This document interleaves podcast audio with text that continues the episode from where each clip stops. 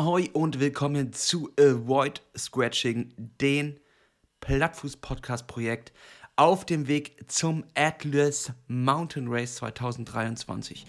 Und in diesem Podcast sammle ich zehn Regeln zusammen mit meinen Gästen, den absoluten Experten auf diesem Gebiet, denn ich habe keinen blassen Schimmer, wie man Ultracycling macht.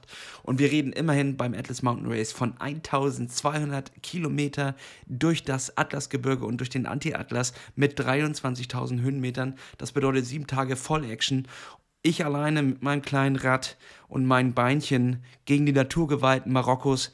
Und äh, damit das nicht schief geht, habe ich mir Experten eingeladen und ich freue mich schon auch auf meinen nächsten. Das ist nämlich Martin. Martin, kannst du mich hören? Moin, na? Moin Martin, schön, dass du da bist. Man kennt dich auch unter einem anderen Namen und zwar unter Bike Tour Global. Das ist nämlich dein Blog, das ist dein Instagram-Kanal äh, und Dort sagst du selber über 90.000 Kilometer Bikepacking-Erfahrung in den Knochen und du warst auch schon beim Atlas Mountain Race. Ähm, aber erzähl doch nochmal, was, was machst du genau bei Bike 2 Global? Oh, das ist ja jetzt schon ein bisschen länger her, also nach der Wende. Ich komme aus Leipzig ähm, und während der Wendezeit haben wir Fahrräder aufgebaut, gesagt, Mensch, damit kommen wir doch locker bis in die Alpen und äh, sind dann, als die Mauer gefallen ist, auch mit den Fahrrädern los, sind nach Venedig gefahren, also über die Alpen nach Venedig, Frankreich zurück und so. Das habe ich mit einem Schulfreund zusammen gemacht. Und da entstand so eine Radreiseleidenschaft und ich bin halt dann in den ganzen Jahren sehr viel mit dem Fahrrad durch die Welt gefahren, also bis nach Tibet, Indien, alleine durch die Sahara, Patagonien, Vietnam, viel in Afrika, Uganda, Ruanda, weiß ich nicht was. Und dann ähm, hat mich dieses Bikepacking irgendwann mal interessiert und infiziert ähm, mit dem äh, Toskana Trail. Und äh, dann hatte ich das für mich so ein bisschen entdeckt, auch als eine Kombination aus sportlichem Fahrradfahren, mehr Gelände und auch Radreisen. Und bin damit dann halt auch so ganz normal gereist, war dann in Afrika wieder und habe aber gemerkt, dass meine Distanzen, die ich so täglich zurücklege, immer ein bisschen mehr werden. Mein Gepäck wird immer weniger und äh, dann komme ich wahrscheinlich, bin ich dann in eine Midlife-Crisis auch noch geraten. Ja, das ist ja dann auch immer, bei mir dauert die jetzt quasi auch schon 30 Jahre, aber äh, immerhin. Ähm, und dann habe ich mir gedacht, Mensch, vielleicht probierst du es nochmal mit diesem sportlichen Fahren. Ich habe zu DDR-Zeiten Leistungssport, Radsport gemacht und äh, viele Jahre lang und hatte das also auch noch so ein bisschen in den Genen. Und ich habe schon eine Zeit lang diese Races, also Silk Road Mountain Race, Tour Divide, äh, Italy Divide und so eine Sachen beobachtet und ähm, auch mir genauer angeschaut. Und äh, vor dem Silk Road Mountain Race hatte ich damals einfach noch, also das kann man sich nicht vorstellen, wenn man sich halt mit, mit Rennen und sowas nicht auskennt, dann sind das unglaubliche Herausforderungen. Ja, man darf es natürlich nicht mit Natur verwechseln. Und dann kam auf einmal, ich saß dann so gelangweilt irgendwo in einem Hotelzimmer in München, das weiß ich noch, ähm, da habe ich gearbeitet und auf einmal kam Atlas Mountain Race so auf dem, auf dem Bildschirm irgendwie über, über eine Timeline und dann dachte ich mir, das ist doch super. Das ist um die Ecke in Anführungszeichen. Ich war mit dem Fahrrad vorher schon dreimal in Marokko, also kannte das Land auch schon, auch aus Fahrradperspektive. Und ähm, ja, und habe dann ähm, in, einer, in einer Gruppe von ja, Leuten, die ich kennengelernt habe über die Jahre, haben wir uns immer so ausgetauscht über so Events und haben gesagt, guck mal hier, Atlas Mountain Race, wie, wie sieht es denn aus? Und dann hat äh, der Tobias, der auch mein Racepartner wurde, äh, geantwortet, den habe ich beim Tos äh, Tuscany Trail äh, kennengelernt und er sagte, ja, da würde ich mitkommen. So, und ich hatte ehrlicherweise, weil das wirst du ja auch miterlebt haben bei dieser ganzen Antragsformulargeschichte ähm, für das Atlas Mountain Race, muss man ja auch so ein paar Fragen mhm. auch, ähm, äh, beantworten und so Sachen ausfüllen. Und ich dachte mir so, ey, du hast keine, keine Race-Erfahrung, aber als Pair anzutreten, also zusammen mit jemand anderes, da hast du vielleicht bessere Chancen, dass dich Nelson Trees, der Veranstalter, nimmt. Und dann habe ich mich mit Tobias als Pair quasi angemeldet und dann wurden wir genommen. Und dann sind wir das Atlas Mountain Race gefahren. Da können wir uns ja gleich drüber unterhalten, weil das war für mich auch das erste Race. Ja, das war auch, was Vorbereitung angeht und, und, und auch nochmal was ganz anderes. Und ähm, die Kombination da mit Tobias hat so gut geklappt. Wir sind dann das Jahr drauf, also im letzten Jahr das Silkwood Mountain Race auch gefahren und das haben wir auch noch besser äh, gefinisht als das Atlas Mountain Race. Da hat man vielleicht so ein paar Vergleichsmöglichkeiten, weil ich kann dir sich, also ich verspreche dir jetzt schon mal, wenn du das Atlas Mountain Race erfolgreich bestreitest, wird dein Hunger nach mehr zwangsläufig. Woher, woher dann kommt wirst das? du anfangen. Woher, woher kommt das? Also, was, was ist daran so faszinierend an solchen e Ja, Events? also ich, Weil grundsätzlich ich, könntest du ja auch mhm, jetzt einfach dein Rad schnappen und nächste Woche fährst du los, fährst nach mhm, Marokko und bist alleine in, den- in den mhm, Bergen da unterwegs, fährst die gleiche Strecke. Es, es ist theoretisch identisch. Kannst du machen. Ja. Ja, ist absolut identisch. Was ich interessant fand bei diesen, bei dieser Veranstaltung ist natürlich auf der einen Seite diese, doch diese Schicksalsgemeinschaft. Ich finde die von daher ganz interessant, weil das letztendlich eigentlich, also die Leute, die ich kennengelernt habe, egal ob Männer oder Frauen, sind eigentlich alles Einzelgänger. Also selbst Tobias und ich, wir sind für, also wir sind eigentlich Einzelgänger. Ja, wir funktionieren, glaube ich, nur so gut zusammen, weil wir genau wissen, der andere kann mich mal, wenn es drauf ankommt. Ja, so. Ähm, und äh, äh, dass sich trotzdem diese Truppe von fast 200 Einzelgängern so trifft, sich, äh, ähm, sich gut versteht, ehrlicherweise. Und dann aber, dann werden die Handschuhe ausgezogen und dann wird sich 1200 Kilometer nichts geschenkt, bei aller Liebe. Sehr fair, sehr kollegial, aber äh, da werden sich die Karten gelegt und danach legt man sich wieder in den Arm. So. Und diese, das Wissen, dass noch andere quasi gleichzeitig mit dir auf dem Zahnfleisch durch in dem Fall Marokko kriechen oder durch Kirgisistan kriechen, das ist schon toll. Und während du das machst, wirst du sagen, nie wieder. Aber nach, nach einer Stunde im Ziel fängst du dann langsam an, schon drüber, drüber nachzudenken und zu sagen, ja, war, eigentlich war es geil. So, was, was kann man noch machen? Mir geht es weniger darum, ehrlicherweise, so dieses, äh, was kann ich noch? Ja, äh, wer bin ich? So was manchmal so Männern, glaube ich, innewohnt. Ja, so dieses, ich muss noch mal, ich muss noch mal zeigen, dass ich mehr kann als Reihenhaus und äh, weiß ich Angestellten da sein so. Und dann die einkaufen sich eine Harley und die anderen machen sich halt irgendwo kaputt, äh, sondern mh, die, die Kombination aus sportlicher, äh, äh, sportlicher Vorgabe durch diese Timings, toller, herausfordernder Landschaft, Natur und dann natürlich auch so diese, diese ewige Wette, die du eingehst. Und es ist nichts anderes als eine Wette und Glück, dass Material, Körper und alles andere passt. Ja gut, die, So. die Wette, die werden wir gleich nochmal genauer definieren, äh, welche Wette man da am besten eingehen sollte. Was ich, was ich mich äh, noch irgendwie so frage, ist, ähm, also du gehst du von Anfang an bis zum Ende auf Race? Denn ich überlege auch die Mhm. ganze Zeit, es ist ja auch so ein kleines bisschen einer von diesen, äh, von, von diesen Sportarten, wo man erstmal tiefer stapeln kann. Und dann sagt man, ich gehe erstmal ran und äh, guck mir das an. Und wenn es eine gute, eine gute Zeit ist, dann baller ich durch. Und wenn es schlecht ist, dann habe ich einfach eine gute Zeit. Ich habe ehrlicherweise drüber nachgedacht, weil ich wusste, dass wir darüber sprechen. So, und ich habe, da schlagen zwei Herzen in meiner Brust. Das eine ist das Herz des ehemaligen DDR-Sportlers, der sagt, ich zitiere, ähm, so passt mal auf, ihr Wessi-Millennials, ja, das ist hier ein Race. Und wenn hier Race dran steht, dann racen wir. Und dann ist das hier keine Experience, die wir machen und äh, wo wir mal so mit Locals in irgendeine Kultur abtauchen, sondern hier, hier wird sich jetzt ordentlich verausgabt. So, das ist das eine. Merkst du schon, ist nicht ganz so gesellschaftsfähig.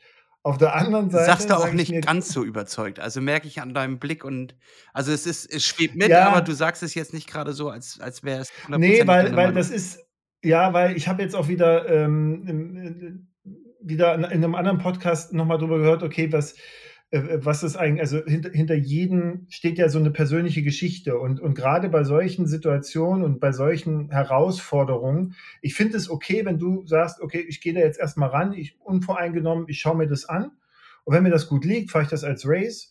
Wenn ich merke, hm, da komme ich so ein bisschen an meine Grenzen, dann nehme ich das als Abenteuer. Fair enough. Ne? Ich, ich drehe es meistens um, ich trete an als Race und ich kann dann immer noch sagen, ja gut, okay, jetzt ist irgendwas daneben gegangen oder es geht gerade nicht. Ich würde mir aber nie erlauben, über dann den oder diejenige zu urteilen, weil das ist so hoch individuell. Ne? Also eine, eine Schmerzgrenze, ein Leistungslevel, das, die Entscheidung, wann man sagt, okay, ich muss jetzt aufhören oder nicht, das kann man von außen nicht beurteilen. Und deswegen würde ich, ja, also ich bin immer rangegangen, es ist ein Race und ich, und ich bin dann auch so fokussiert darauf und mache das auch so und, und gehe da auch ran. Und ich bin von mir oder wäre von mir dann auch sehr enttäuscht selber, wenn es dann nicht klappt, auch wenn es nicht in meiner Hand liegt. Ne? Aber ich bin halt Jetzt beim Atlas Mountain Race nicht. Ich bin halt in, in, beim Silk Road Mountain Race durchaus an so eine mentale Grenze gestoßen. Das kannte ich von mir gar nicht. Wo du tatsächlich da stehst und sagst, kann bitte irgendetwas kaputt gehen? Kann jetzt ein Erdbeben passieren oder weiß ich was? Ja, so, ähm, dass ich einen Grund habe, dass ich eine Ausrede habe, warum das jetzt nicht weitergeht damit ich nicht sagen muss, ich kann nicht mehr. Ist es dann kör so. körperliche Erschöpfung oder ist es äh, geistige Erschöpfung? Weil geistige. Geistige, ne? Ja, also körperlich, ich meine, du bist Triathlet, ich, also ich glaube, Marokko wird, also ja, es wird auf eine andere Art und Weise sicherlich herausfordern. Ich sag mal so, schwimmen musste nicht, aber ähm, aber ähm, die, also die, die, die körperliche Belastung ist schon da. Du fährst aber jetzt nicht unbedingt, weiß ich nicht, wenn du jetzt auf, auf Platzierung fährst, dann ja, aber ansonsten fährst du ja nie 100 Prozent die ganze Zeit. Das machst du ja nicht. Ne? Also ich habe gerade nochmal meine Daten aus Strava so ein bisschen durchgeguckt. Wir sind schon so 14, 17 Stunden gefahren. Ne? So, und das machst du ja nicht mit 100 Prozent. Da fällst du ja irgendwann nach zwei Stunden spätestens vom Fahrrad. Es ist eher die, die mentale Leistung oder ja, die mentale Verfassung, die dann auch wieder sehr individuell ist. Ne? Also sieben Tage oder sowas sind jetzt für mich nicht besonders schlimm, wenn ich alleine bin.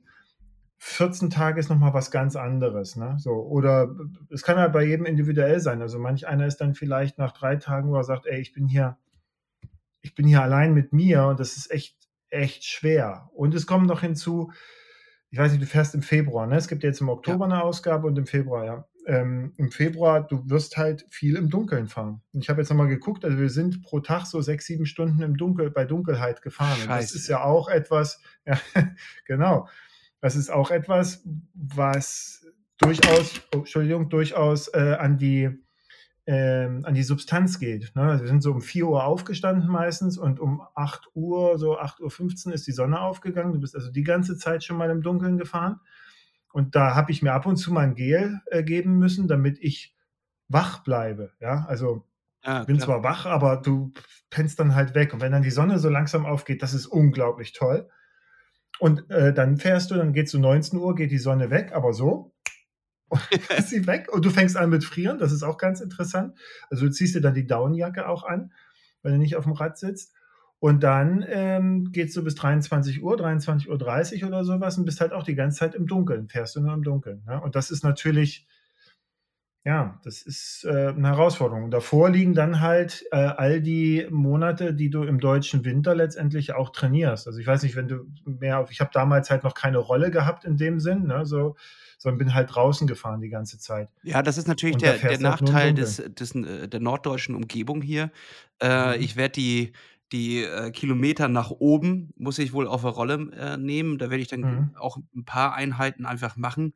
Und ansonsten mhm. heißt es einfach draußen so lange fahren, wie es irgendwie, irgendwie möglich ist. Und mhm. natürlich Nachtfahrten. Also ich versuche eigentlich jetzt einmal pro Wochenende irgendwie mal in die Dunkelheit reinzufahren oder nachts mhm. zu starten, um mich auch daran zu tasten. Was aber mhm. natürlich immer noch ein Unterschied ist, ähm, durch das Atlasgebirge zu fahren in der absoluten Dunkelheit alleine mit dir selber du weißt nicht, was vor dir ist, du weißt nicht, was hinter dir ist, du weißt nicht, was links und rechts ist. So, und mhm. ähm, da, davor habe ich auf jeden Fall noch, noch riesen Respekt. Ich will gar nicht Angst sagen, das ist irgendwie ein anderes Gefühl. Ich, mhm. Sonst würde ich mich da, glaube ich, nicht anmelden, wenn ich wirklich Angst davor mhm. habe. Ich habe einfach nur ja, ja. Respekt mit der Situation, weil sie komplett ungewohnt ist. Und auch äh, nachts alleine mit sich selbst zu sein. Also wann, wann ist man das schon? Ja. Wann ist man wirklich, wenn, wenn man das jetzt gut durchfährt, sind es, sind es sieben, acht Tage ähm, mhm. oder sechs, sechs, sieben, acht Tage. So äh, kommt mhm. drauf an, was, was einem noch begegnet. Wann ist man denn so lange mit sich selbst alleine? Das ist ja mhm. wirklich äh, eine außergewöhnliche also, Situation. Ja, also du wirst schon, also man fährt ja interessanterweise immer dann doch in irgendeinem so Pulk. Ne? Also am Anfang ist es, wirst du auch sehen, und das wäre auch mein erster Tipp. Und du fragst ja auch noch. Jawohl. Tipps, ne? Am Anfang, das ist ja ganz interessant, obwohl eigentlich, ich sag mal, 50 Prozent der Leute, die bei diesen Rennen antreten, die haben sehr viel solche Long-Distance-Ultra-Erfahrung. Und die wissen eigentlich ziemlich genau, was sie ihrem Körper zumuten können. Und wenn du jetzt nicht Sofiane Sehili oder James Mark Hayden heißt, dann fährst du am Anfang nicht Vollstoff los. Ne? Aber manche fahren das wie so ein Radrennen los. Kannst du, kannst du Gift drauf nehmen, dass das wieder passiert. Das ist, sobald das Control Car weg ist, dann heizen die los, wie, wie bescheuert. Das können die dann. Also Sofiane, dem glaube ich das auch, dass der das auch kann. Ja, ich meine, der schläft ja dann auch nicht. Aber ich kann es nicht und, und viele können es halt eben auch nicht. Und die overpacen dann am Anfang und dann merkst du, äh, wie sie dann dafür bezahlen die nächsten Tage. Also mein erster Tipp wäre, Nicht such dir eine gute, such dir eine gute Geschwindigkeit, wo du weißt, du bist so bei 80 Prozent vielleicht und die kannst du treten. Ja, das heißt ja, weiß ich, das ist äh, Grundlage 2 oder so wahrscheinlich, dieses Level. Wenn du da so, weißt du ungefähr, und, und dann, äh, dann daran orientieren und erstmal warten. Weißt du, so eine Races, die werden nicht, die werden nicht am ersten Tag entschieden. Also vorne vielleicht, ja, so, aber nicht, nicht wenn es darauf ankommt, auf Überleben zu fahren. Also ich bin damals auf Überleben gefahren mit Tobias, ja, wir, wir wollten einfach nur ankommen. Und äh, deswegen gibt es ja diesen schönen Spruch, Constant Pace wins the race. Und das ist eigentlich da auch ganz gut angezeigt. Vor allen Dingen, ihr fahrt auch wieder über den Teloe-Pass gleich am Anfang. Und das ist jetzt zwar rein auf, der, äh, auf den Daten her, sagt man sich, ja gut, äh, wie sagt man auf Strava, Fahrt am Vormittag, ja, so, aber das ist halt vom Untergrund her nochmal was ganz anderes, ne, so, und, und äh, das kostet dich echt Kraft, einfach weil der Untergrund teilweise sehr, sehr sandig ist und dann sehr steinig wird. Und wenn du oben bist, das hatte ja auch Magnus erzählt bei deinem ersten äh, Podcast, das ist dann halt einfach so ein Eselstrack, der dann so im Geröll nach unten geht. Das wird sich Nelson nicht nehmen lassen, weil das war mega. Ich bin da nachts runter, also schon in der Dunkelheit. Äh, das ist kein, das ist kein Spaß, ja, so. Aber das geht schon, das, das gehört schon dazu.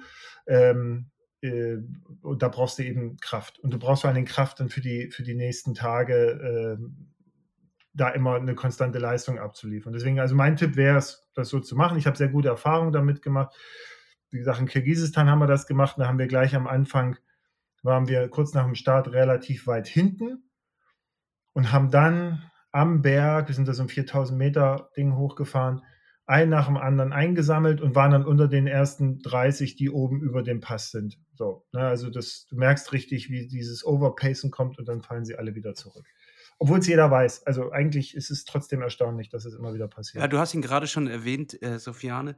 Ähm, er ist, glaube ich, von der letzten Version, jetzt musste ja wegen Corona auch gestoppt Mhm. werden, äh, der Sieger. Man sieht ihn auch in der, in der Doku, die ist bei YouTube geht, äh, Into the Rift.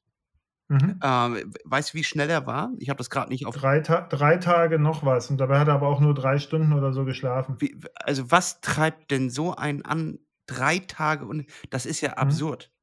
Also, das ist ja wirklich absurd. Naja, Wie funktioniert ja. denn sowas? Ne, das funktioniert, also es ist ja deswegen, es gibt ja auch gerade tatsächlich diese Diskussion, inwiefern das alles noch gesund ist.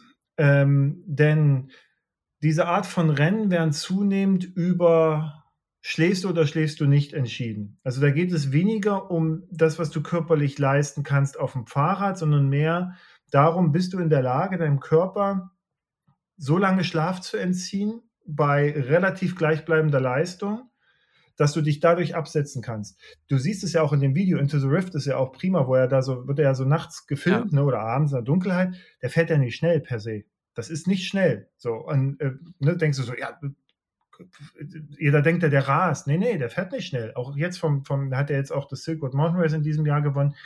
Da eiert er auch so einen Berg hoch und schnieft und hustet und macht und so. Das ist, der ist nicht schnell. Der fährt 10 km/h, 12 km/h. Aber er fährt es Ähm, durchgehend.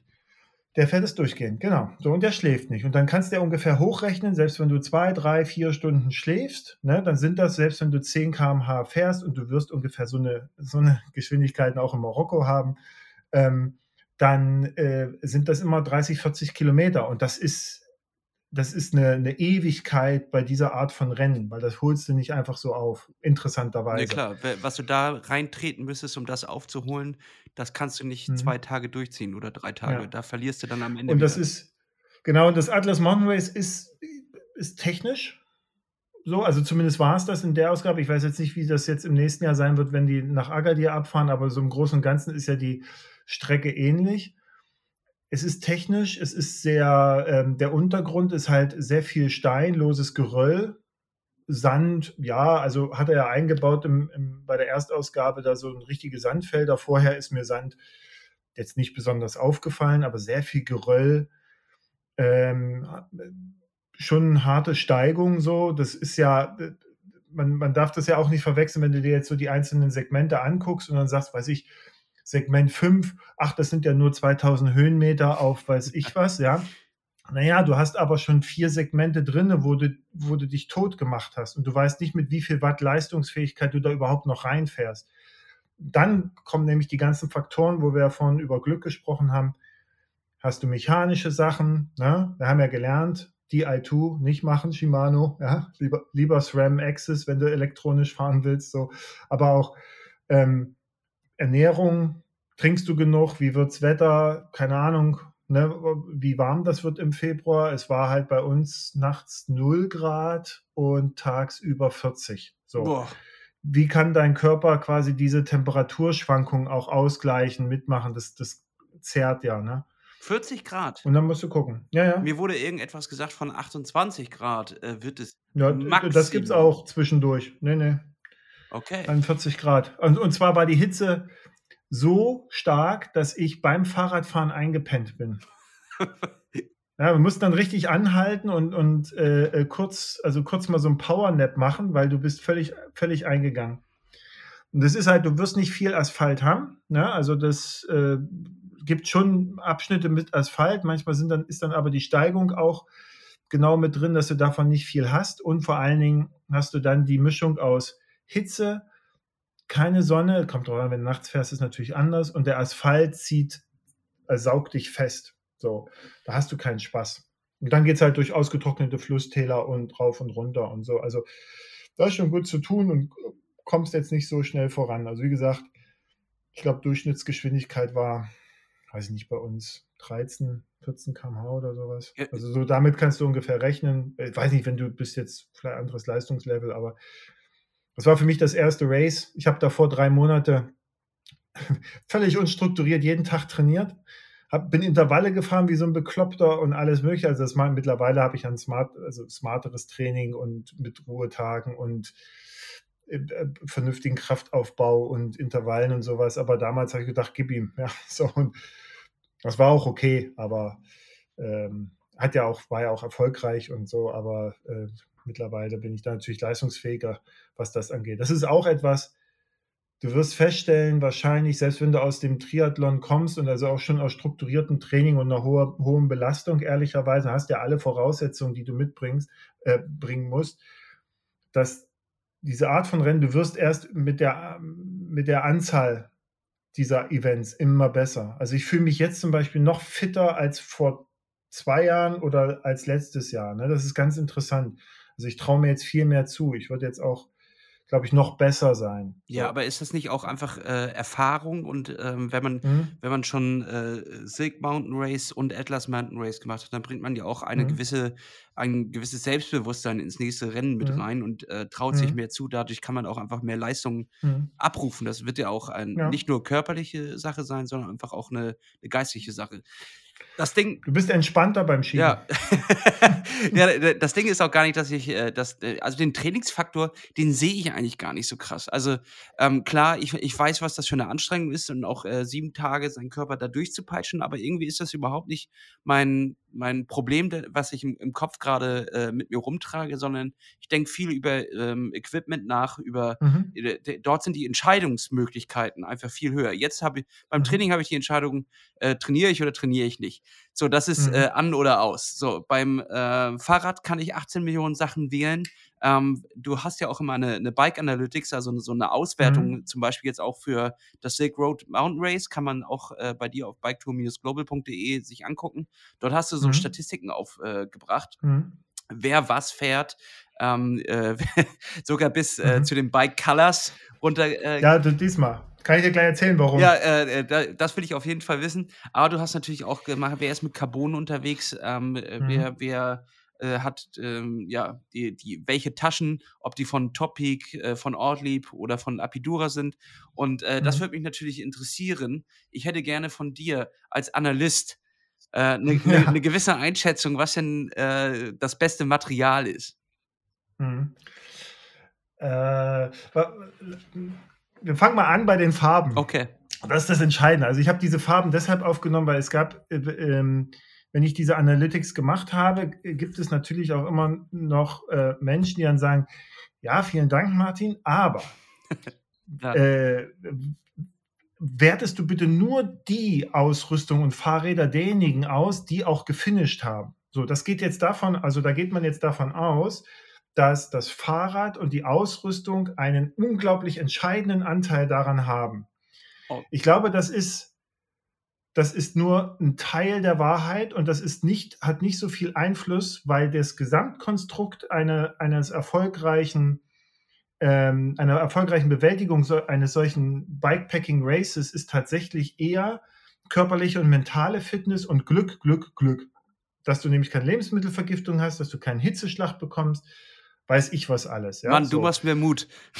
Ja, ja, ne, das Schöne ist, ja, ich verstehe ja auch diese Fokussierung auf, ey, ne, lass mal über Ausrüstung und sowas sprechen, weil das ist das Einzige, was du wirklich kontrollieren ja, kannst. Ja, also neben deiner Körper, so, und natürlich hängt man sich daran fest. Ich, ich sage dazu oft, das sind halt Ersatzhandlungen, ja, weil du versuchst es ja zu kontrollieren und äh, tatsächlich wirst du 80 Prozent nicht kontrollieren können. Das liegt außerhalb, da kannst du nur den lustvollen Kontrollverlust hinnehmen und dann kannst du sagen, ja gut, aber wenigstens sitze ich auf einem Carbon oder Titan oder weiß ich was und fahre die und die Taschen. Das beruhigt erstmal auf jeden Fall. Also ist ja keine schlechte Entscheidung. Naja, zum Carbon, Beispiel, also es könnte mhm. ja, also du hast natürlich vollkommen recht mhm. und ich höre dir auch zu, aber mhm. ich denke doch, dass zum Beispiel die Lenkerwahl äh, ausschlaggebend ja. äh, sein könnte. Die Fahrradwahl ist ausschlaggebend. Ja, ja, also mhm. die, du meinst äh, gesamt, ob Mountainbike, ob äh, mhm. äh, Roadbike, mhm. kann man ja auch versuchen, oder, oder ja. Gravelbike. Zeitfahrrad. Oder Zeitfahrrad, äh, ja. weil du ja auch einfach mehr Möglichkeiten hast, um die festzuhalten, wenn du eine Dropbar zum mhm. Beispiel hast. Aber ähm, mhm. dann hast du vielleicht einfach, sitzt du wahrscheinlich ein bisschen sportlicher, als wenn du dir ein Mountainbike nimmst. Oder das sind jetzt nur eine, einige Aspekte. Ähm, da würde ich mhm. gerne mal deine Einschätzung hören. Mhm. Also meine Einschätzung ist, dass äh, das sind in erster Linie Mountainbike Races. Mhm.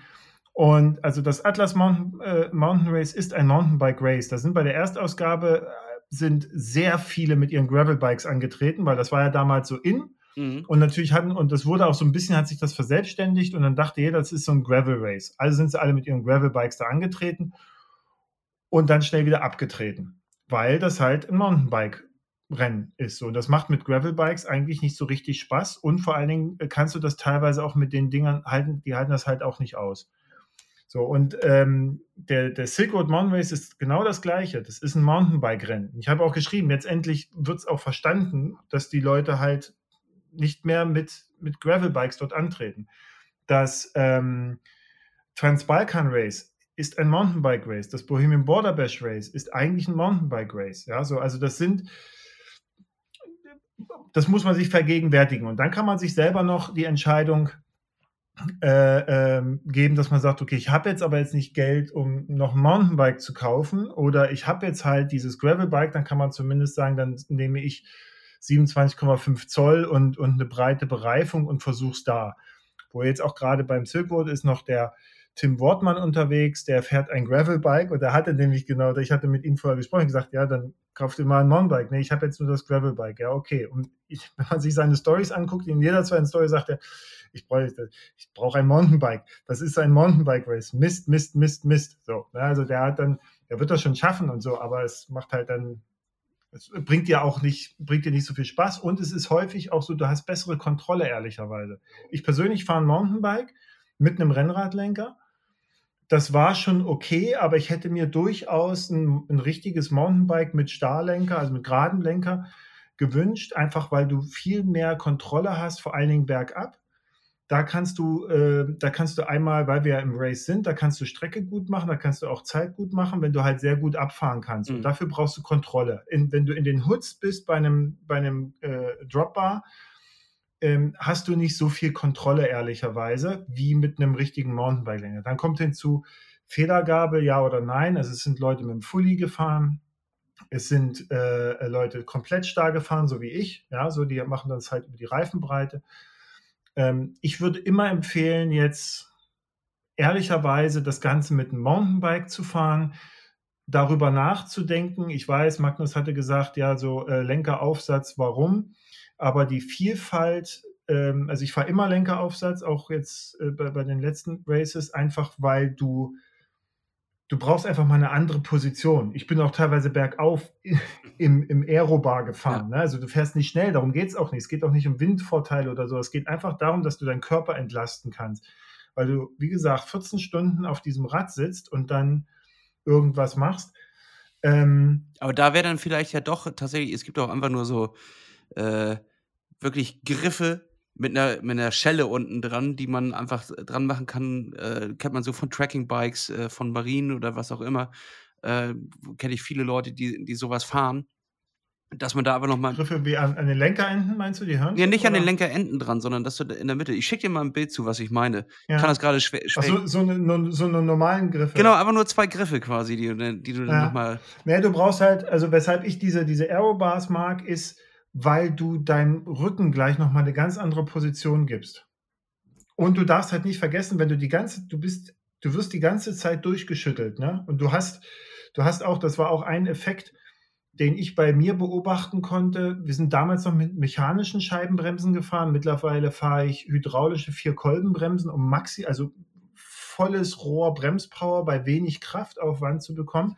Weil du bist teilweise bei diesen Abfahrten, und das unterscheidet halt auch diese Art von Rennen von allen anderen Rennen, du arbeitest bergauf und du arbeitest bergab. Das ist nicht so, dass du sagst, oh super oben und jetzt lasse ich mich irgendwie 10 Kilometer runterrollen. Du bist teilweise, musst du runterschieben.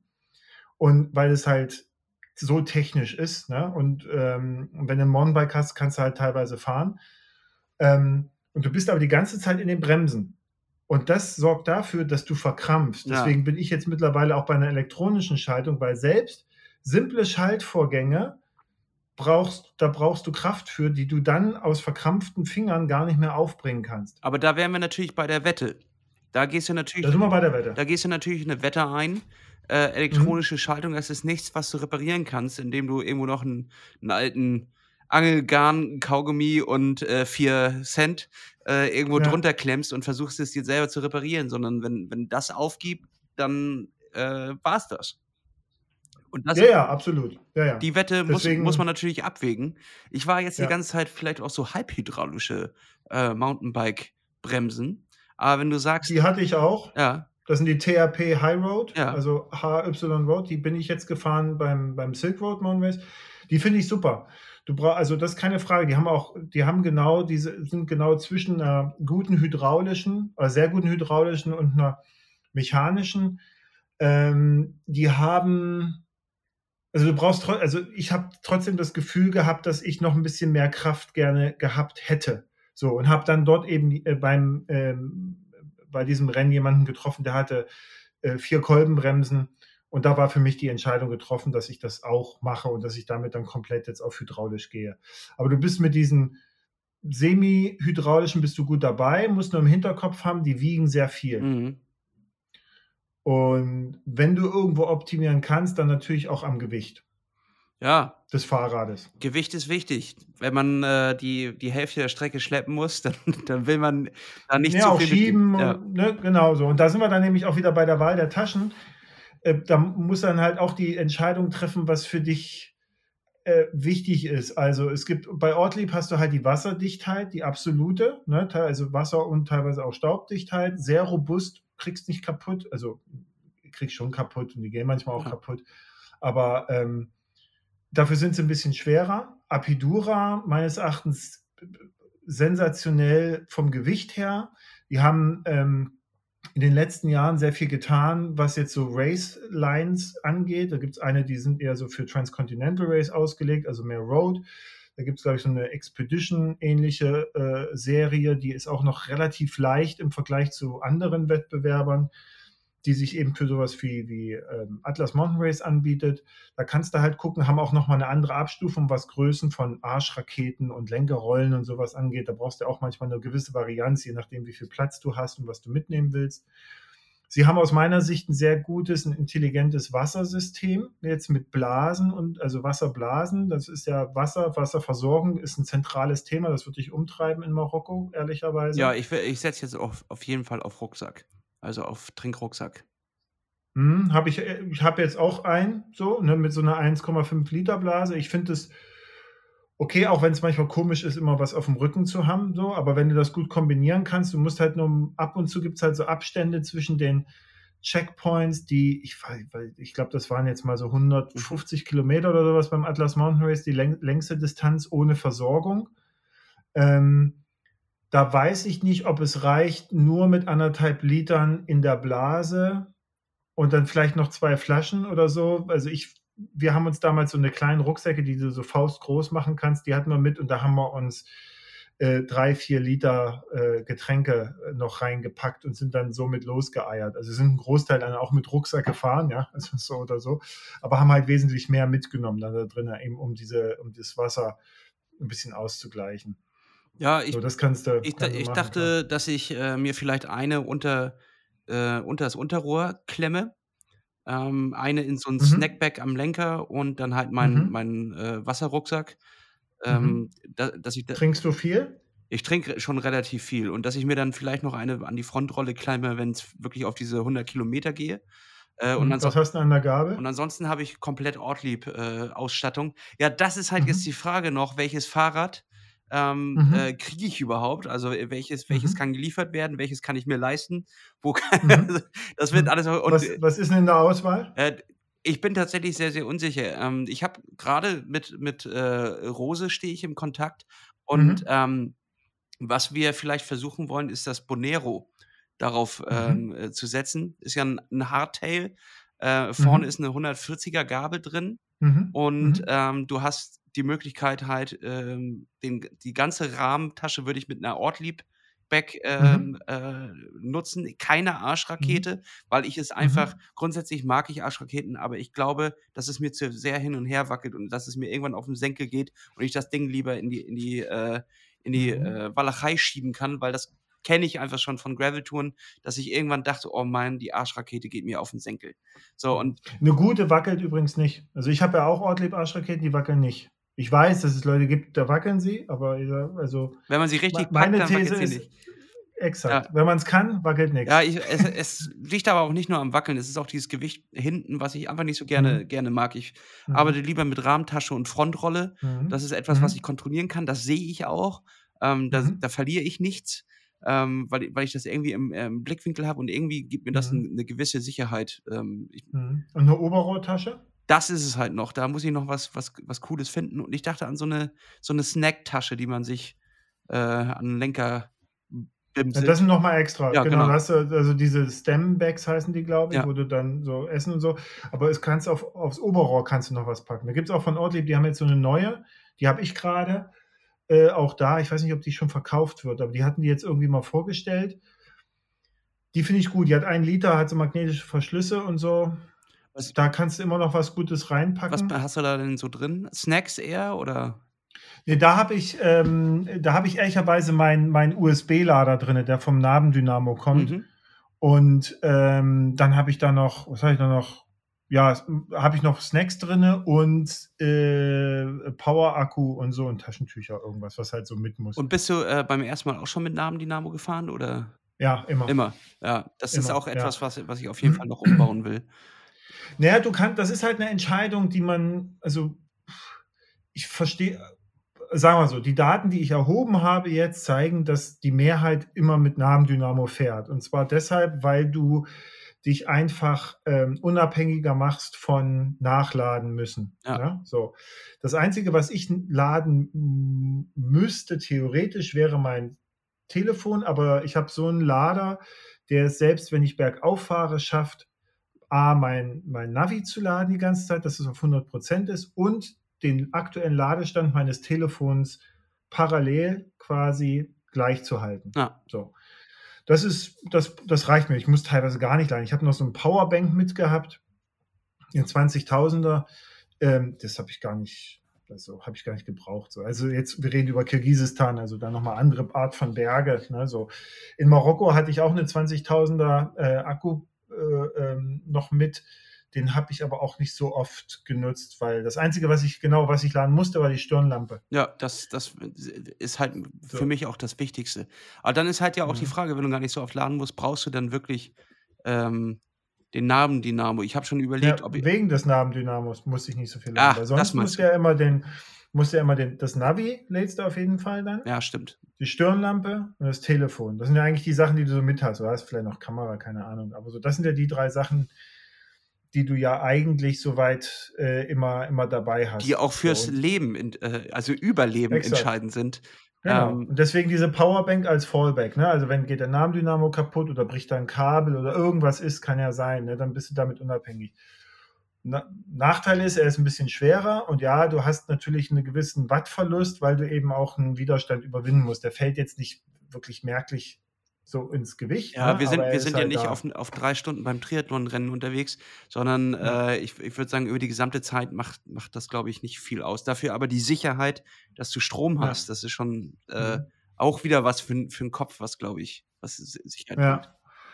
Ja, das ist, wie gesagt, individuelle Entscheidung, aber es gibt ja mittlerweile auch Akkulösungen, die richtig gut sind, weiß ich hier, Lupino oder so, ne? Also da hast du ja gute Sachen oder so. Aber jetzt haben sie ja auch, es gibt ja auch immer mehr richtig gute Lampen, die halt eben auch bei recht niedrigen Spannungen ein gutes Licht liefern. Und das wird vor allen Dingen dann interessant, wenn du schiebst nachts. Ja. So, dann brauchst du eine vernünftige Ausleuchtung. Deswegen die, die Stirnlampe, die find, fand ich schon sehr wichtig, so diese Kombi aus Stirnlampe und vernünftigen Vorderradlicht, das ist schon, das ist schon gut. Ja, ich, so. ich habe da so eine, so eine Stirnlampe, die, die kann ich hier gar nicht auf der, auf der Straße benutzen oder im Wald äh, beim Graveln, weil dann, dann fallen, mhm. fallen die Eulen aus, dem, aus den. Genau, aus, dann landen die Flugzeuge. Genau. Auch. Ja. Die, das ja. lockt äh, die Flugzeuge an. Dementsprechend. Oder, äh, oder wie wir immer sagen, STV was? Dementsprechend äh, wird die da zum ersten Mal richtig zum Einsatz kommen. Die habe ich mir damals aus Versehen mal gekauft. Und äh, bis mhm. ein, ein freundlicher Polizist mir gesagt hat, äh, nee, so nicht. Ähm, die Autos äh, fahren ja schon in die falsche Richtung, weil die denken, da kommt, kommt ein Zug entgegen. Ja, äh, äh, die, die kommt auf jeden Fall zum ersten Mal zum Einsatz und dann werde ich mir da vorne auf jeden Fall was draufschneiden. Also du sagst ja auf jeden Fall, ich habe es ja noch überlegt, kein Gravelbike, sondern Mountainbike. Ich, ich, würde, ich würde es tatsächlich nicht mit dem Gravelbike machen, ehrlicherweise. Und ich bin jetzt auch, und ich fahre jetzt schon Mountainbike, wenn auch mit Rennradlenker, ja, aber, äh, oder Dropbar, wie wir heutzutage sagen. Ähm, aber die, ich würde es beim nächsten Mal mit einem Mountainbike fahren. Ja. Also so dieses bon, bon, Bonero. Bonero, ja. Bonero. Das klingt ja erstmal vernünftig. Die Federgabe wirst du, wirst du definitiv mögen. Das Mehrgewicht kann man auf jeden Fall in Kauf nehmen, äh, aus meiner Sicht. Also Federung wäre ja, also ich hätte sonst, äh, weil da hatte ich auch überlegt im Vorfeld unseres Gesprächs, also es gibt so drei Fahrräder, die, die, mit denen ich mich so beschäftige, was das angeht, jetzt unabhängig von dem, was ich habe. Das ist einmal dieses Scott Scale, mhm. ähm, dann das Specialized äh, HT Evo, das ist ein Hardtail Mountainbike und dann natürlich das äh, Trek Pro Kaliber. So. Und ich glaube, das Rose Bonero, das geht in die ähnliche Richtung. Ja. Ähm, weil das gute Cross-Country-Räder sind, mit denen man halt auch Strecke machen kann, wo du eine vernünftige Pace drauf kriegst, wenn du die, kommt auf Bereifung auch natürlich drauf an, aber wo du, glaube ich, im Gelände viel mehr Spaß hast, auch auf der Langstrecke. So. Und vor allen Dingen viel mehr Sicherheit im Gelände. Es ist ja auch, es ist ja, wie du schon sagst, es ist ja nicht nur ein Drei-Stunden-Rennen, sondern du hast ja häufig auch dann, du wirst halt irgendwann müde. Dir fehlt dann halt auch die Kraft und die Sonne und dann hast du vielleicht schlecht geschlafen oder irgendwas. Und, und je mehr Sicherheit dir dein Fahrrad schon gibt, desto besser kommst du da auch durch diesen komischen Kram. Ich kann mich noch an einen Streckenabschnitt erinnern, aus irgendeinem Grund, aber die bauen ja immer so eine fiesen Sachen ein.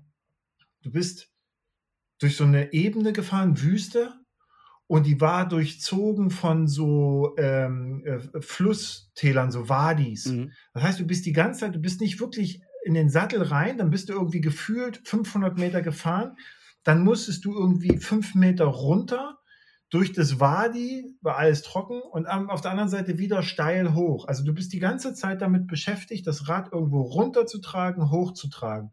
Und das machst du da irgendwie zehnmal. Ich meine, da stellt keiner da in Frage, ja. So, ist halt so. Aber das, das geht, das geht an die Substanz. Ja. Das macht dich fertig. Ja, so, ja. Und, und äh, je besser du dann halt eben auch auf dem Rad bist und deswegen auch diese großen Gänge hin, das kommt ja auch noch mit hinzu, dass dir dann teilweise an bestimmten Fahrradtypen einfach nicht genug Schaltkapazität zur Verfügung steht. Und du brauchst aus meiner Sicht eine, eine, eine Mountainbike-Übersetzung. Ja. Also selbst wenn du, wenn du sagst, also ich fahre jetzt 1052, ja, die brauche ich in Norddeutschland, weiß ich nicht, wenn klar, ich mache ich mach meine Höhenmeter hier an der Elbe, den Baseberg da irgendwie 80 Mal hoch und runter, da brauchst du das schon, aber äh, sonst brauchst du das ja nicht. Aber dort, wenn du müde bist und du fährst in so einen Berg rein und gerade wenn es dunkel ist, du siehst manchmal auch nicht, wo geht denn das jetzt hin? Das ist dankbar auf der einen Seite, aber manchmal Mist auch auf der anderen Seite. Und du merkst nur, es wird schwerer. Und wenn du dann noch Gänge hast, in die du schalten kannst, wo du dann vielleicht schlafend den Berg hochkommst, im Idealfall, bist du einfach dankbar. Und wenn du die nicht hast, weil bei 44 Schluss ist, ja, weil irgendjemand im Geschäft gesagt hat, das reicht völlig mit äh, 38, ja. 44. Ja, ich denke, ja, da nee. überschneiden sich ja auch deine Erfahrungen dann mit denen von Magnus. Ähm, er meinte ja auch, hm? auf jeden Fall ein Mountainbike nächstes Mal. Es, es, es lohnt sich einfach. Hm und dementsprechend habt ihr gerade mir die Entscheidung auch abgenommen. Dann werde ich da nicht weiter in Richtung Gravelbike forschen, sondern äh, mich wirklich auf die, auf die Mountainbike-Suche begeben. Mhm. Ähm, was würdest du sagen, sind wirklich so Sachen, die musst du dabei haben? Ich denke gerade vor allem im mechanischen Bereich. Was hast du an Werkzeug dabei? Denn das habe ich mit Magnus gar nicht besprochen, was mhm. man so dabei hat, um gewisse mechanische Fehler zu beheben. Da ist man ja jetzt bei gewissen Dingen wie ja, Platten, von mir aus, mhm. kriegt man alle, kriegen alle hin. Irgendwas hat sich verdreht, Schaltauge oder sowas, hätte ich, glaube ich, auch mhm. ein zweites, sollte ich ein zweites vielleicht mhm. am Start nehmen. Ja. Aber äh, da gibt es ja die abgefahrensten Sachen, die kaputt gehen können, wovon du vorher noch nie, mhm. da musstest du vorher noch Einfach nie ran. ein zweites Rad mitnehmen. äh, Nee, also es kann, es, das ist, also was kaputt gehen kann, das ist, überrascht einen, glaube ich, immer wieder selber. Ich habe ja auch selber Schäden gesehen, wo man dachte, was, wie konnte denn das passieren? Also ein, ein heißer Tipp aus meiner Sicht ist, schau dir deine Sattelschelle an ja. und nimm dir mindestens eine Ersatzschraube mit.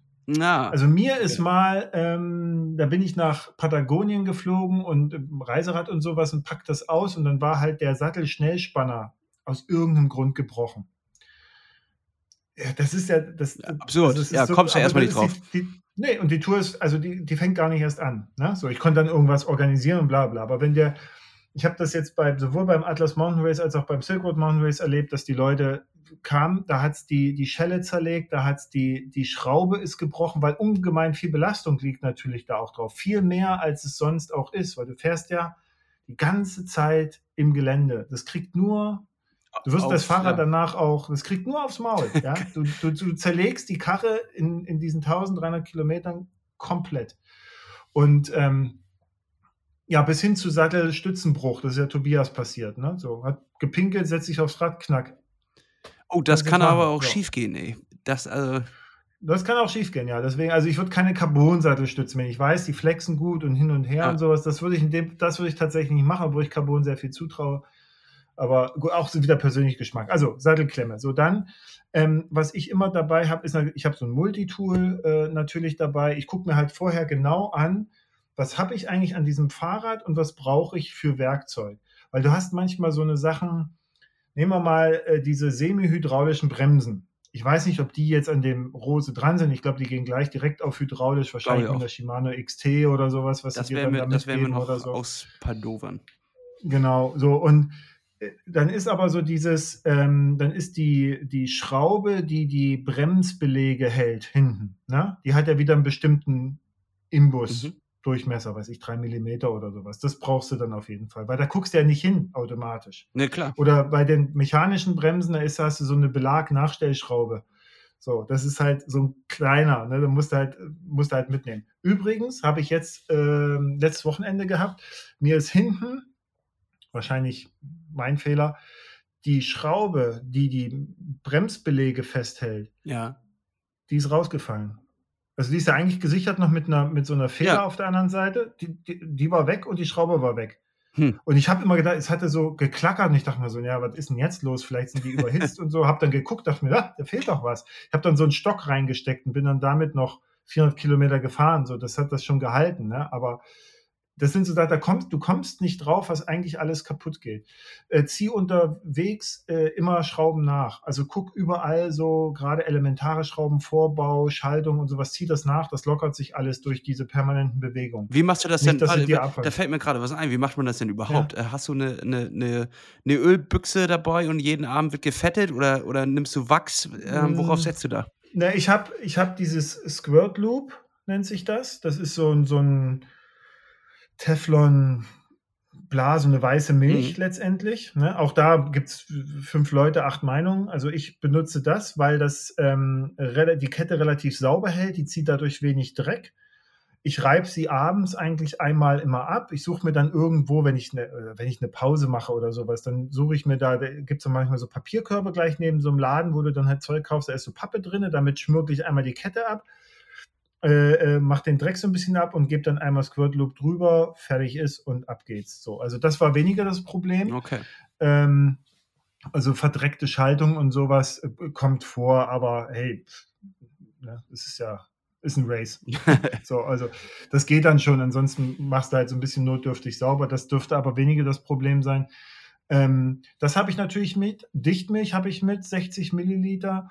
Dann habe ich Ersatzbremsbelege mit, ganz wichtig. Ist klar, ja. Ähm, dann. Ähm, Die müssen ja auch einiges äh, durchmachen in, in, der Zeit. Ja, also das ist, das ist halt tatsächlich. Es kann sein, dass du die relativ schnell brauchst. Ja ne? weil eben der ganze Staub und Sand und so, das schmürgelt massiv weg. Ja, und wo, also wo es hochgeht, 23.000 äh, Höhenmeter, geht es ja auch 23.000 Höhenmeter wieder runter. Exakt. Dementsprechend äh, müssen die auch ganz schön arbeiten, wenn man da mhm. runterfährt. Auch den ich nehme keine, ich nehme keine Ersatzbremsscheibe mit. Ne? Ich betone das deshalb, weil ich habe auch schon zerbrochene Bremsscheiben gesehen. So, und ich habe jetzt bei mir, bei meinem Rad und jetzt mit diesen vier Kolbenbremsen, ich habe mir gedacht, als ich dann so Pause gemacht habe, was knackt denn hier so die ganze Zeit? Das sind einfach die ultra erhitzten Bremsscheiben. Ja. Das siehst du denen nicht an, aber die kühlen dann ab und dann knack, knack. Und es kann halt sein, wenn du Materialfehler drin hast oder sowas, dann knackt's, knallt und dann hast du keine Bremsscheibe mehr. Ähm, was ich mitnehmen würde, auf jeden Fall Kettenschlösser und so ein Kettenschlossaufmacher. Und da gibt es von Wolf Tooth oder sowas ultraleichte, so eine kleine ultraleichte Zange, die habe ich. Da sind auch gleich zwei Kettenschlösser mit drin. Ähm, das kannst du ganz gut gebrauchen. Ich habe am Multitool auch einen Kettennieter. Einfach auch deshalb, weil fällt dir, also Schaltauge auf jeden Fall mit Ersatzschaltauge, fällt dir hinten irgendwas auseinander. Ne? Also geht die Schaltung kaputt, weiß ich, du, du stürzt auf die Schaltungsseite und die ruppt Stein alles weg. Dann kannst du die Kette immer noch kürzen. Und das kannst du nur, wenn du Nieter hast. Das kannst du nicht, also sonst kannst du es nicht. Und dann kannst du sie immer noch dir auf den Gang legen, fährst dann als Single Speed irgendwie zumindest weiter. so. Das wird schon gehen. Ne? So, aber nur damit du das hast. Ähm, ehrlicherweise auch Ersatzspeichen. Musst du halt gucken, das ist Vorder- und Hinterräder haben meistens unterschiedliche Speichenlängen, einfach weil die auch teilweise und äh, weil selbst am Hinterrad die Seiten unterschiedliche Speichenlängen haben können, weil die manchmal steiler gespeicht sind und so, ne, dass, also dass du da immer einen Ersatz mit hast. Und guck dir an, dass du zum Beispiel deine Hinterradnarbe, ich sehe an deinem Gesicht, das können die Hörer und Hörer gar nicht sehen, aber du kriegst immer mehr Fragezeichen. Du ja, denkst, oh, nee, also, vielleicht mache ich doch nur ein Triathlon. Ja, ja nee, das, ähm, das Ding ist, ähm, äh, klar, ich weiß, dass, es, äh, dass man einspeicht. Ich weiß auch äh, ungefähr, wie es aussieht. Selber habe ich es aber noch nie gemacht. Und ich habe es auch noch nie gemacht, mhm. nachdem ich äh, ewig Geröll runtergefahren bin, meine Arme zittern, ich übermüdet bin, äh, da jetzt irgendwie selber. Und es ist dunkel. Und es ist dunkel. Und dein, und dein Akku ist leer, weil du nicht geladen hast. Genau, und, und äh, es gibt immer so ein komisches Geräusch, als wäre ein Wolf in der Nähe. Nee, sol solche Sachen. Genau. Ähm, und, und da dann eine Speiche selber auszubauen, das ist, glaube ich, etwas, was ich vorher auch nochmal hier vor Ort erstmal im Trockenen, im Hellen, ohne Wolf machen sollte. Ja, die gute Nachricht ist, ehrlicherweise, und das sagt nicht ich, das sagen jetzt also auch Laufradbauer, ja, ein gutes Laufrad, was heutzutage gebaut wird, geht eigentlich nicht kaputt. Also mir persönlich sind das letzte Mal ist eine Speiche wirklich gebrochen. Das war 1998 auf dem Weg nach Indien an meinem Reiserad. So, und seitdem nie wieder. Das ist mir nie passiert. Ich weiß, es gibt Leute, wo das passiert, aber eigentlich ist das nicht mehr, das dürfte nicht dein Problem sein. Es sei denn, es kommt irgendein äußerer mechanischer, äh, weiß ich was drauf. Ne? Ja. Du hast ja manchmal dann irgendwelche Verbindungen und so. Ähm, wichtig ist halt nur, dass du dir nochmal anguckst, hinten kannst du die Kassette vom Freilauf einfach so abnehmen oder nicht, um eben an die Kassettenseite der Speichen ranzukommen. Ich fahre hinten eine DT Swiss Narbe Deshalb, weil ich weiß, dass ich die Kassette komplett mit Freilauf abziehen kann und zur Not was reparieren kann und sie dann wieder aufsetzen kann. So, also so, da bin ich jetzt so tief eingestiegen. Aber dahin, hinter mir liegen auch drei Jahre äh, äh, schlaflose Nächte. Was kann alles passieren, weißt du? Und dann kommst du automatisch und natürlich viel Erfahrung. So. Ich würde jetzt also erstmal darauf setzen, dass da nichts passiert. Es passiert schon nichts. Also das ist, das wird schon so sein. Auf der anderen Seite, wenn nichts passiert, ist es kein Abenteuer. Lasse, da muss er, äh, vielleicht muss er was anderes einfallen lassen, aber irgendwas ist. Also sowas. Dann, ich nehme manchmal auch noch äh, ein paar Schrauben mit. Ja, auch jetzt nicht viel, aber nur so vielleicht ein, zwei, drei oder sowas, dass man in der Lage ist, nochmal was zu machen. Mein Tipp wäre, ich fahre zum Beispiel Flaschenhalter vorne an der Gabel und diesen Flaschenhalter habe ich nochmal extra oben mit einem Kabelbinder gesichert. Mhm. Und zwar deshalb, weil eben durch diese Schläge während solcher Rennen brechen die Schrauben manchmal einfach durch oder gehen raus. Und damit dann nicht die, der, der komplette ähm, Flaschenhalter samt Flasche in dein Vorderrad reinkommt, das kann nämlich manchmal unangenehme Folgen haben, sichere ich den nochmal mit einem Kabelbinder, sodass selbst wenn die Schraube bricht, der nicht gleich abrauscht. Aber haut die Flasche nicht auch einfach mal ab? Muss, hast du die noch extra gesichert? Haut, nee, also ich hatte mal Flaschen, den musste ich extra sichern. Da habe ich dann so einen Volet-Strap, weiß nicht, einfach so. Oder gibt es auch Fix Plus oder keine Ahnung. Sowas habe ich dann genommen. Das hatte ich, glaube ich, in Marokko hatte ich das drum. Vor allen Dingen unten, die am Unterrohr ja. hatte ich, hatte ich nochmal so gesichert. Äh, das durchaus. Die an den Seiten, die hängen jetzt so fest. Das habe ich auch. Ist ja bitter, wenn du aus der Nacht rauskommst und dann feststellst, dass du äh, dass sie weg sind. Dass sie weg sind und du zwar Gewicht verloren hast, aber dafür auch deine Grundversorgung. Genau, und du nur noch deinen Trinkrucksack hast, ja. wo dann das Mundventil kaputt geht. ähm, Davon habe ich auch ein zweites dabei, ist doch klar. Ja, siehst du. Aber so, das sind so, das sind so Geschichten, da gehe ich, da gehe ich mal durch. Dann natürlich habe ich Max Salami, also im Prinzip diese Dichtwürste für Tubeless, die habe ich mit. Ähm, also zumindest haben die mir immer das Leben soweit gerettet. Damit klären wir ja jetzt auch gerade die Frage Tubeless oder Schlauch. Ja, also ich war, wir hatten ja ne, schon mal kurz drüber gesprochen. Also ich bin absoluter Tubeless-Fan. Ich, ich war, also ich habe ja jetzt, ne, mache das auch mit den Reifen, die ich gerade aktuell drauf habe, durch. Das ist auch manchmal, das ist auch jetzt nicht lustig, also nicht, dass ich dreckig werde oder sowas, aber das, die Milch macht jetzt nicht alles dicht. So. Ja. Es gibt, da kannst du drüber nachdenken, es gibt ein sogenanntes Race Sealant von Stance, glaube ich. Das ist sehr grobflockig. Das hat den Vorteil, dass es quasi auch größere Schnitte eher zusetzt. Ich mache gerade die Erfahrung mit unterschiedlichen Milchsorten. Ich habe eine vorne, eine hinten, um mal ein bisschen auszuprobieren. Vorne gab es einen großen Schnitt. Da hat sie nichts gekonnt so richtig. Also klar, konnte sie auch nicht. Ähm, und da konnten aber auch drei Würste irgendwie auch nicht so richtig. Das musste ich dann halt wegnehmen. Da kommen wir jetzt gleich dazu, was ich dir noch empfehle. Und hinten war jetzt ein ganz kleiner, also kaum nicht. Und da habe ich gedacht, na Milch, mach mal deinen Job. Und das hat es irgendwie nicht getan, aus irgendeinem Grund. Wahrscheinlich war da noch ein, ein Fremdkörper drin und ich bin jetzt auch äh, mit meinem zunehmenden Alter auch nicht mehr so gut in einem Nahsicht oder Weitsicht, ich weiß nicht genau, was ist. Jedenfalls konnte ich, dachte ich so, was ist denn jetzt los? Und dann habe ich dann irgendwie so eine kleine Wurst reingemacht.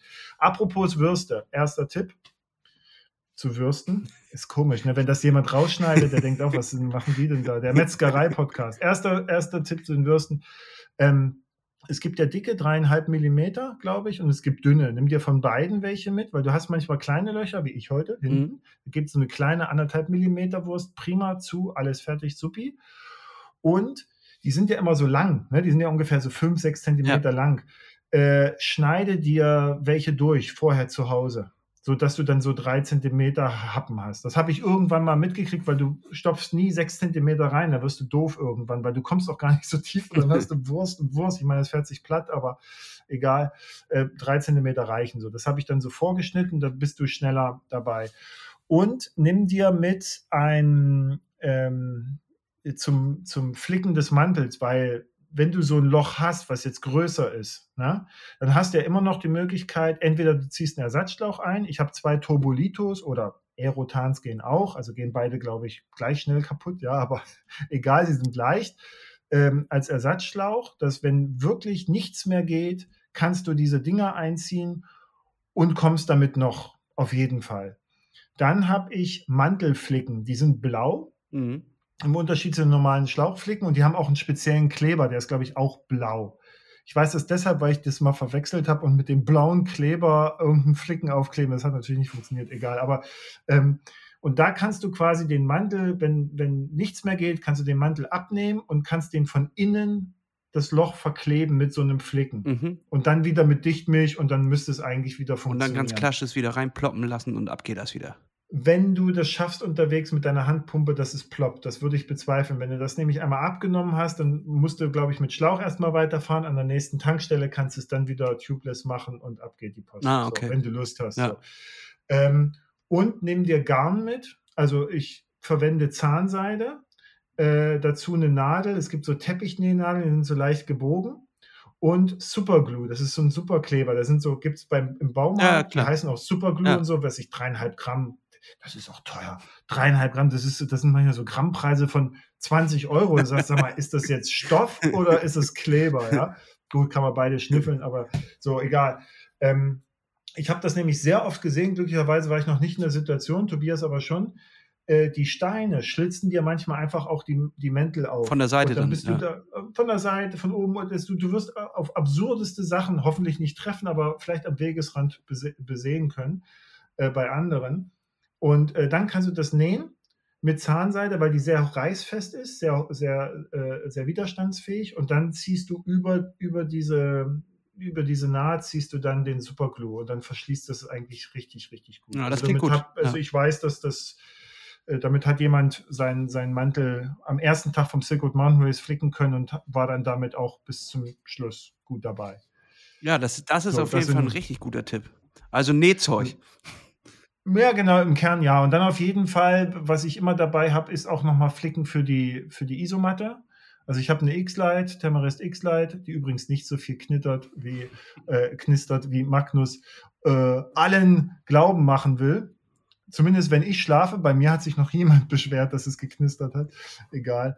Ähm, aber die hat halt einen sehr hohen R-Wert, ich glaube von 4,7. Das ist von daher interessant, denn wenn es nachts richtig kalt wird, der Boden kühlt halt auch recht schnell aus, dann kannst du mit einem leichteren Schlafsack, der vielleicht nicht so einen hohen Isolierungsgrad hat, kannst du damit aber viel besser auch pennen, weil du eben von unten nicht die Kälte hast, die reinzieht. Ja, klar. Ja. Die Uberlight hat 2,7 oder sowas R-Wert, glaube ich, oder 2,3, wiegt 100 Gramm weniger, also ist nochmal ultra leichter, ja, so, aber muss man halt so ein bisschen bedenken. Ich glaube, die Uberlight reicht auch für Marokko. Passt schon. So. Biwaksack, sind wir uns einig, muss nicht, aber es ist halt auch eine Vorliebe des.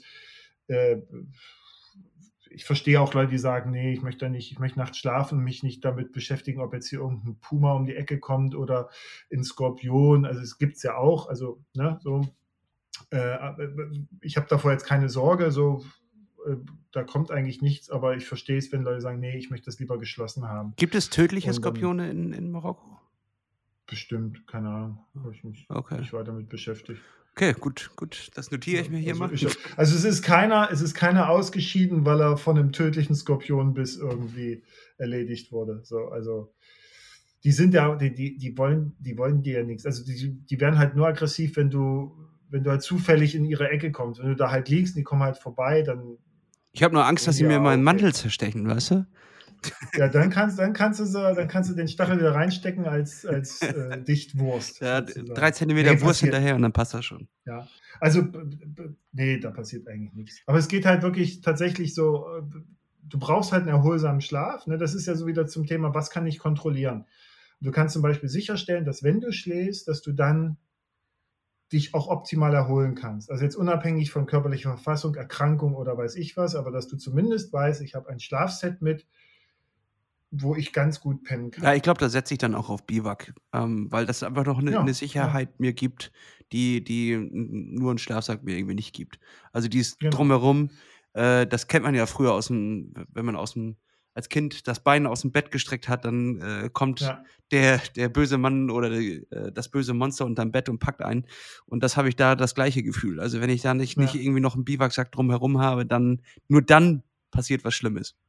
Aber Pro-Tipp, schüttel früh deine Schuhe aus. Ich weiß, es klingt jetzt ganz banal und ja klar und so, aber mach es. Ich habe mal in der syrischen Wüste auf dem Weg nach Damaskus, hatten wir irgendwie das Zelt aufgebaut und ich bin früh aus dem Zelt, die Schuhe sind immer vorm Zelt gewesen und greifst du zu meinen Schuhen und sehe nur, wie so, wie so zwei Beine so Oh. in die Schuhe reingehen. Und dann dachte Oh ich so, Gott. okay. Und dann habe ich noch mein Schloss geholt und äh, damals, es gab noch keine Digitalkameras und Handys und sowas, sondern halt so normal. Und dann gesagt, so, jetzt los, jetzt machst du ein Foto. Und dann habe ich einfach nur den Schuh so weggekickt Und da war tatsächlich so ein großer Skorpion drunter. Also der war richtig groß, der war wie so zwei Hände groß.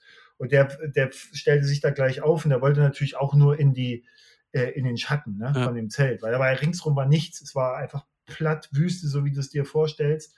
Und dann haben wir ihn verscheucht, das weiß ich noch. Also irgendwann haben wir ihn weggekriegt und dann hat das Zelt abgebaut. Und so. Aber das seitdem zum Beispiel, ich mache immer, ich schüttel immer meine Schuhe aus. Aber da, auch immer rein. Da gebe ich dir einen guten, äh, also das weiß ich auf jeden Fall. Die großen Skorpione sind die ungefährlichen.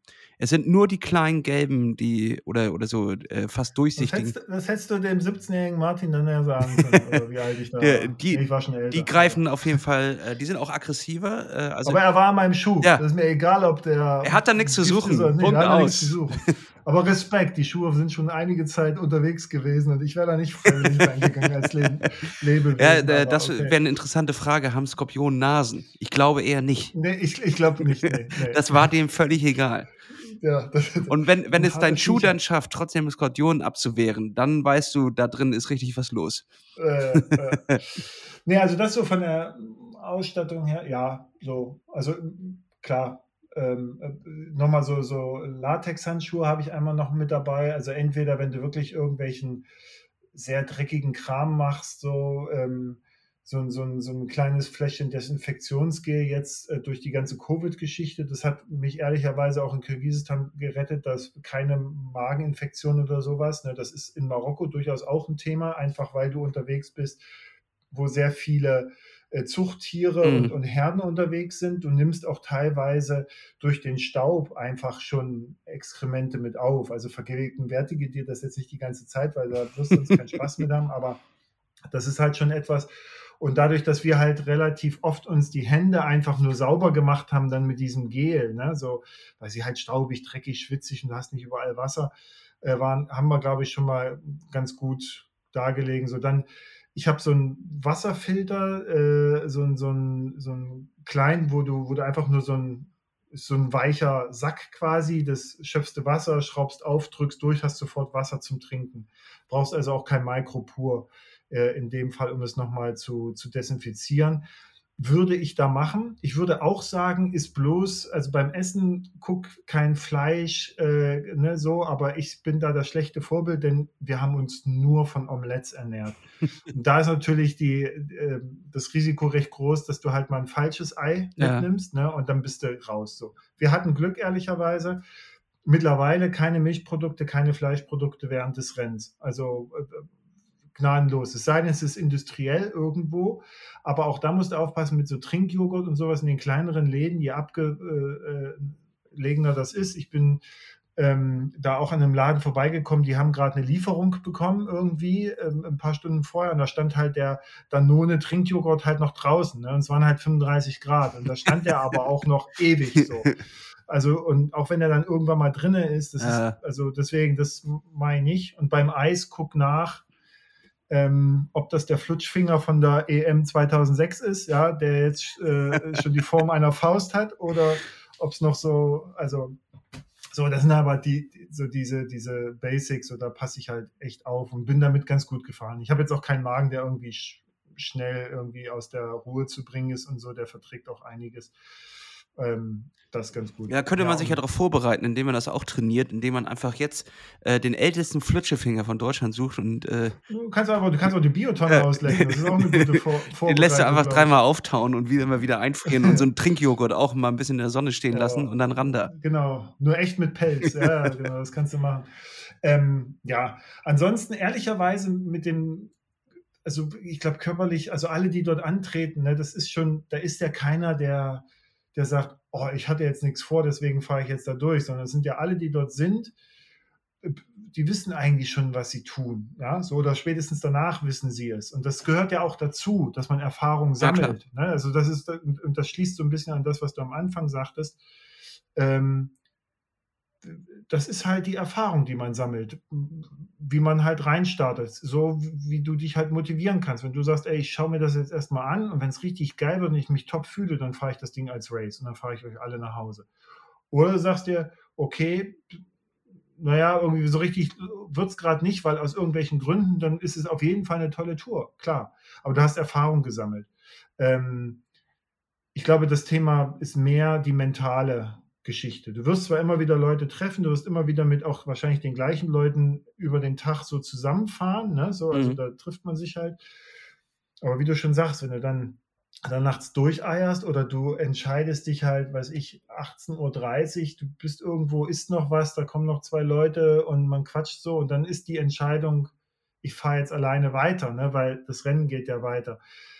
So, und du weißt, oh Gott, ich muss eigentlich noch bis 23 Uhr fahren. Ne? So, das ist manchmal, glaube ich, die Herausforderung. Und ich weiß nicht, ob man dieses, diese mentale Power wirklich trainieren kann oder ob man sie haben muss. Also ich glaube, es gibt ähm, bestimmte Grundvoraussetzungen, die man mitbringen sollte für so eine Sachen. Also das fängt damit an, dass du weißt, wie, wie baue ich alleine ein Camp, dass ich das schon mal gemacht habe, dass ich kein Problem damit habe, alleine zu pennen, dass ich kein Problem damit habe und das ist interessant, äh, weil es auch Fahrer und Fahrerinnen gibt, die das die darunter ganz extrem leiden, die sind körperlich absolut fit, aber die Vorstellung, nicht zu wissen, wo sie schlafen, ist für die unerträglich. Und das ist auch, das sage ich völlig vorurteilsfrei, weil das ist tatsächlich nicht einfach für viele. Ne? Also es gab halt auch Fahrer, die, die mussten, also die haben ihre Route dann halt auch so gemacht, dass sie halt immer irgendwo dann in irgendeinem Dorf angekommen sind, wo sie dann halt irgendwas gebucht haben. Ne? Also jetzt nicht vorher, sondern wo sie wussten, okay, da gibt es halt irgendwie eine Auberge oder keine Ahnung, können da irgendjemanden fragen. So muss man auch gucken, ist das noch self-supported? Ne? Codex äh, sagt ja da auch, dass du da jetzt nicht, also es muss kommerziell quasi für alle verfügbar sein, dann kannst du es machen. Ähm, so, und die haben dann halt das so versucht zu planen, dass sie dann halt genau da ankommen. Das hatte dann aber zum, äh, zur Folge, dass sie manchmal halt irgendwie 21 Uhr schon irgendwo waren und dann halt aber nicht weitergefahren sind. Was dann natürlich sich irgendwann aufsummiert Mhm. und du kommst am Ende echt in die Bredouille, weil du die Checkpoints nicht mehr schaffst oder dann am Ende ganz rausfällst. So. Das, da muss man natürlich gucken. So. Und dann natürlich die mentale Stärke zu haben, vielleicht weniger dieses Nachtsfahren, sondern diesen Druck, den du dir ja, glaube ich, auch selber machst. Und du bist ja glaub, als Triathlet, glaube ich, ja auch unter anderem deshalb Triathlet, weil du kompetitiv auch bist und das ja auch magst.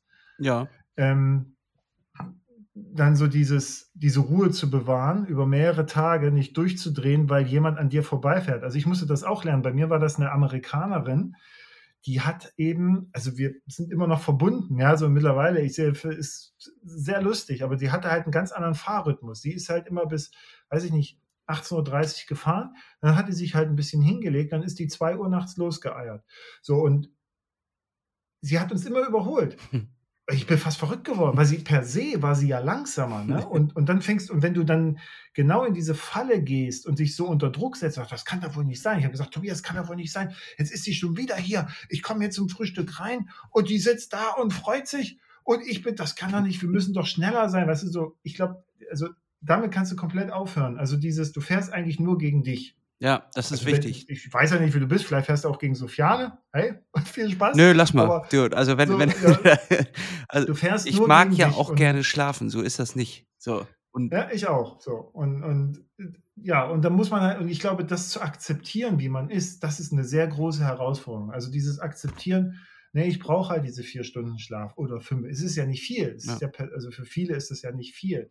Und dann auch noch diese ganzen Leistungen, ne, so, die du dann bringen musst. Oder ich brauche jetzt mal eine Pause und auch das Ab, also dieses Lernen, ähm, regelmäßig zu essen und zu trinken, eigentlich permanent zu essen und zu trinken. Das war für mich eine Herausforderung, ehrlicherweise. Das habe ich trainieren müssen, das kann ich mittlerweile sehr gut, auch während der Fahrt, permanent zu essen. Essen, essen, essen, essen. Also Ernährungsstrategie komplett nochmal anders, ne? weil du kannst dich da nicht von Gels die ganze Zeit ernähren. Ich habe das jetzt gehabt, war ich vier Tage unterwegs bei dieser Hitze und äh, habe halt nur getrunken und du merkst halt erstmal nichts, ja, weil hast du noch Reserven. Aber ich habe dann ganz gezielt angefangen, zumindest Kakao, Eis, weißt du, so irgendwie so ja, Junk-Kalorien. Alles rein, nur peitsch rein. reinkloppen.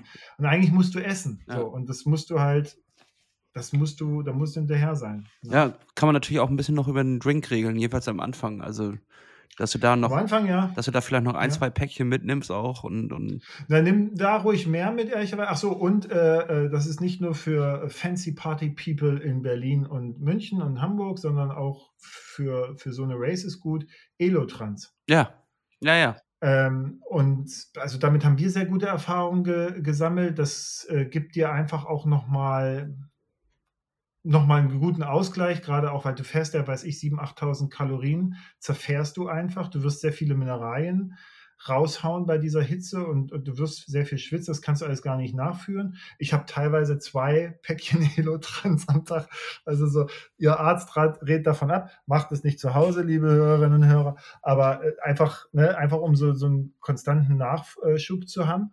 Und äh, dann hatten wir noch richtig Mineral. Tabletten ja. mit, also um, um das auszugleichen. Davon, davon habe ich auch schon was im, im Auge, ja. Also diese Tabletten, die finde ich ganz gut, ehrlicherweise, einfach weil sie auch Wasser dann nochmal geschmackvoller machen. Ja? So, ähm, wenn nebenbei noch Mineralien da reinkommen, okay, super. Aber so das, das wären so meine, meine Tipps. Ja, Martin, du, ja. du hast, äh, wir haben auch einen gewissen Punkt erreicht. Ich habe sonst immer eigentlich auf eine, eine Stunde angelegt. Hier sind wir, habe ich gerade mal auf, auf, die Uhr geguckt, jetzt sind wir schon bei einer Stunde 16. Also äh, mega viele geile Tipps haben wir schon bekommen.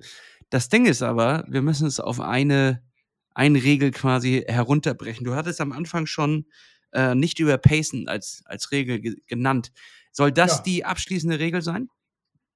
Ja, das kann man, genau. Nimm, nimm das mal, das ist ganz gut.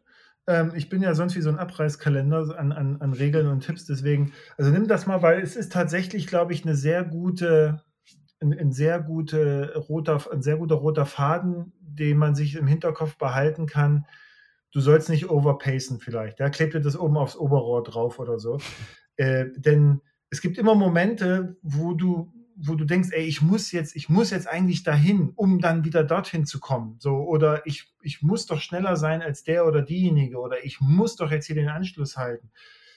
Nee, muss gar nicht. Das Einzige, was du machen musst, ist dein Tempo finden. Und, und ich meine, du kennst das ja wahrscheinlich als Sportler ohnehin aber äh, wenn man vor so einem Elefanten steht, wie so im Atlas Mountain Race, ja, so mit diesen unglaublichen Höhenmetern, mit diesen Kilometern und sowas, wie ist man ein Elefanten Stück für Stück? Und wenn du das hast, dann geh los. Wunderbar. Also wir haben uns immer so 200 Kilometer Straps eingeteilt und dann sind wir das im Roadbook und dann sind wir einfach nur unsere 200 Kilometer Häppchen gefahren und irgendwann kommst du zur letzten Karte und denkst, ach, super. Das war's schon? Verdammt. Jetzt, jetzt bin ich warm. So. Ach Mann, ey, Martin, du hast mir wieder ein kleines bisschen Last von den Schultern genommen mit deinen Tipps und deinen Tricks. Das ist auf jeden Fall, ich muss mir das wahrscheinlich noch zwei oder dreimal anhören, um alles da rauszuholen, was, was du mir erzählt hast.